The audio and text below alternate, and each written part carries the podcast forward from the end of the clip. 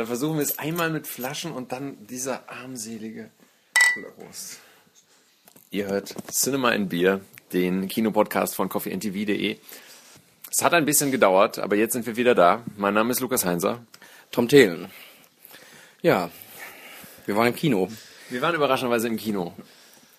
Wir haben diesmal gesehen Steven Spielberg Lincoln. Äh, nicht Abraham Lincoln, nur einfach Lincoln. Ja. Und es ist, es ist auch kein Biopic, wie man es so hätte erwarten können. Irgendwie schwere Kindheit, man kämpft sich nach oben, wird US-Präsident und sowas, sondern es beschreibt eigentlich einen relativ kurzen Zeitraum zu Beginn der, oder ja, so an der Grenze der, der zweiten Amtszeit eines gerade wiedergewählten äh, US-Präsidenten, der kurz davor steht, eine große historische Entscheidung zu treffen und äh, auch durchzusetzen und ist insofern ganz zufällig dieser Tage in die Kinos gekommen. Man könnte sagen, eine sehr große Allegorie. Ja, das, äh, man weiß ja nicht, wie lange solche Projekte äh, vorbereitet sind, wie äh, lange sie in der Schublade äh, schlummern und vorbereitet werden. Aber es passt natürlich äh, großartig jetzt zur zweiten Amtszeit eines anderen amerikanischen Präsidenten, der auch einem Land vorsteht, das irgendwie gerade von entscheidenden äh, Krisen geschüttelt wird, von entscheidenden Entscheidungen auch. Ne? Das auch ein Zweit ist, wie äh, selten zuvor in seiner Geschichte.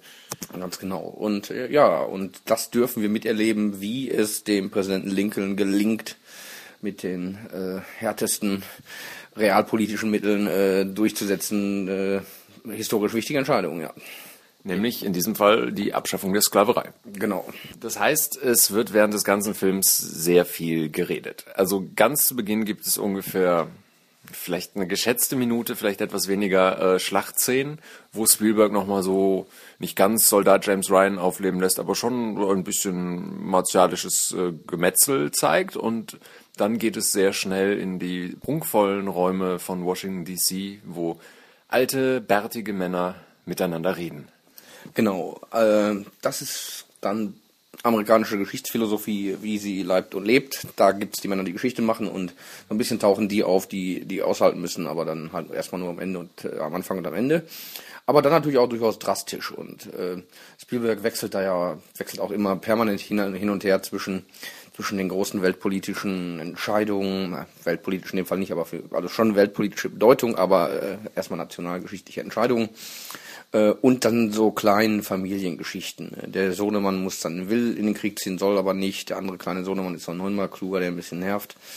Äh, ja, die Frau ist äh, Sally Field, ist äh, verrückt.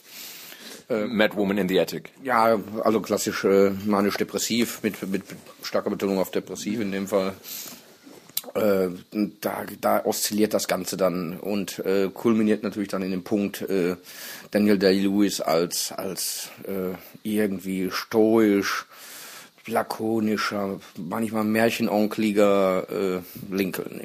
Also Oscar-Favorit Nummer eins, das, das, der ist ihm wahrscheinlich nicht zu nehmen.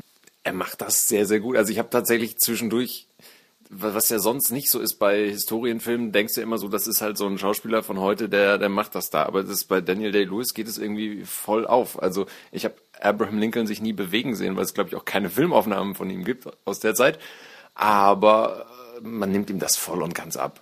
Das ist, ich, der Film ist, glaube ich, historisch äußerst akkurat gearbeitet. Sehr viele, viele Bilder, es sind natürlich nur Daguerreotypen also dekorative oder Fotografien, gibt es noch ein paar Stiche und Zeitungsbilder und so. Ich glaube, das ist alles sehr, sehr, sehr exquisit eingearbeitet ins, ins Material und sieht auch alles unglaublich echt, äh, also realistisch aus vielmehr. Äh, und da passt dieser Daniel Day-Lewis auch äh, fantastisch rein. Ich weiß nicht, wie man ihn so groß gemacht hat. Ich weiß gar nicht, wie groß ist der. Also Lincoln, der ist ja dann so zwei Meter. Und äh, es, es wirkt zwischendurch so ein bisschen wie, wie diese, diese Clowns, die auf diesen Stelzen laufen mit diesen ganz, ganz langen äh, Hosen. Aber äh, trotzdem. Vielleicht hat man ihm auch nur so ein paar Zentimeter in den Schienenbein eingebaut, so mit plastischer Chirurgie kurz. Das, die Beine sehen natürlich lang aus, aber irgendwo muss das ja herkommen.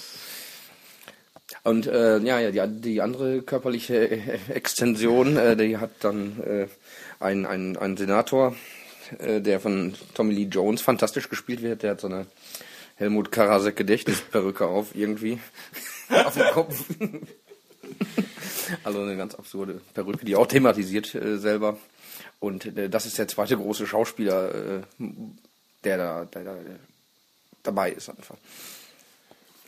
Es ist insgesamt ein ziemlich altmodischer Film. Also so der ganze Look, das ganze Feeling. Es gibt so ein paar Momente, wo äh, auf modernere Schnitttechnik gesetzt wird, wo, wo so ein bisschen das Ganze gebrochen wird. Aber ansonsten ist es ein Film, den man auch vor gut und gerne 50 bis, naja, vielleicht sogar 70 Jahren hätte machen können.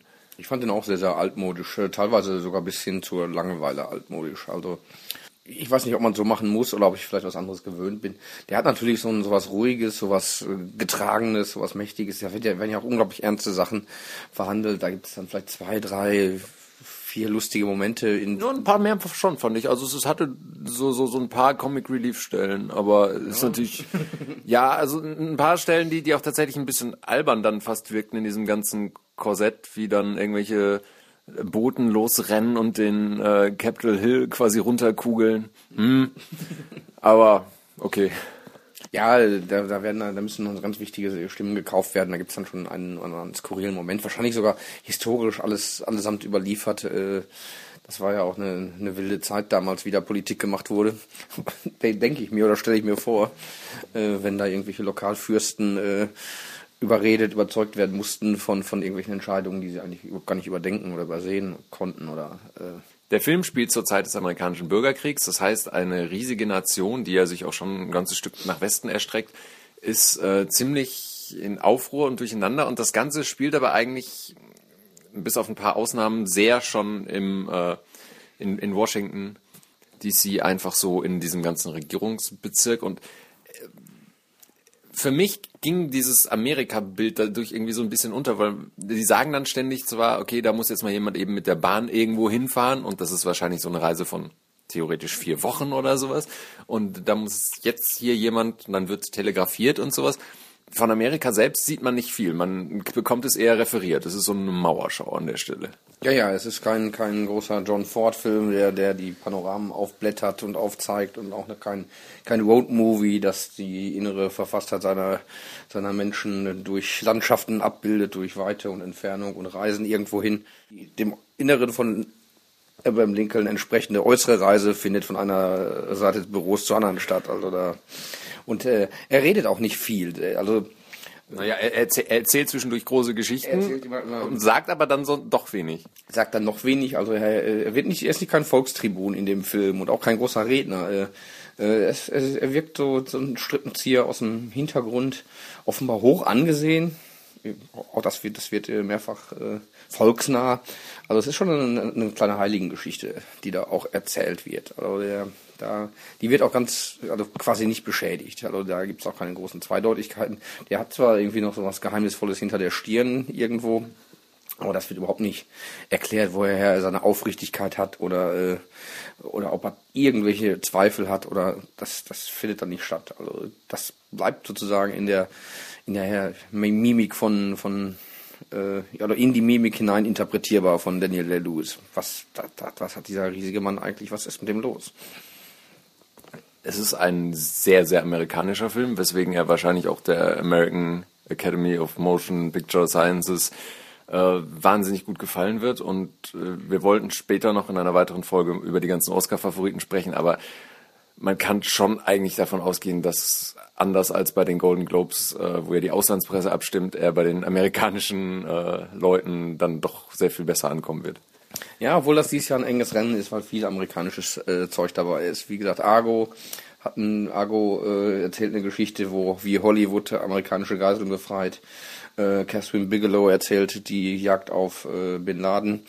Und äh, sind deshalb sehe ich nicht ganz so super weit vorne, aber natürlich ist das so eine Schulkindergestalt und ja, so und es, es ist halt einfach so so auch der, der konservativste, denke ich, von, diesen drei Filmen. Einfach so ganz klassisch irgendwie das, das historische Thema referiert.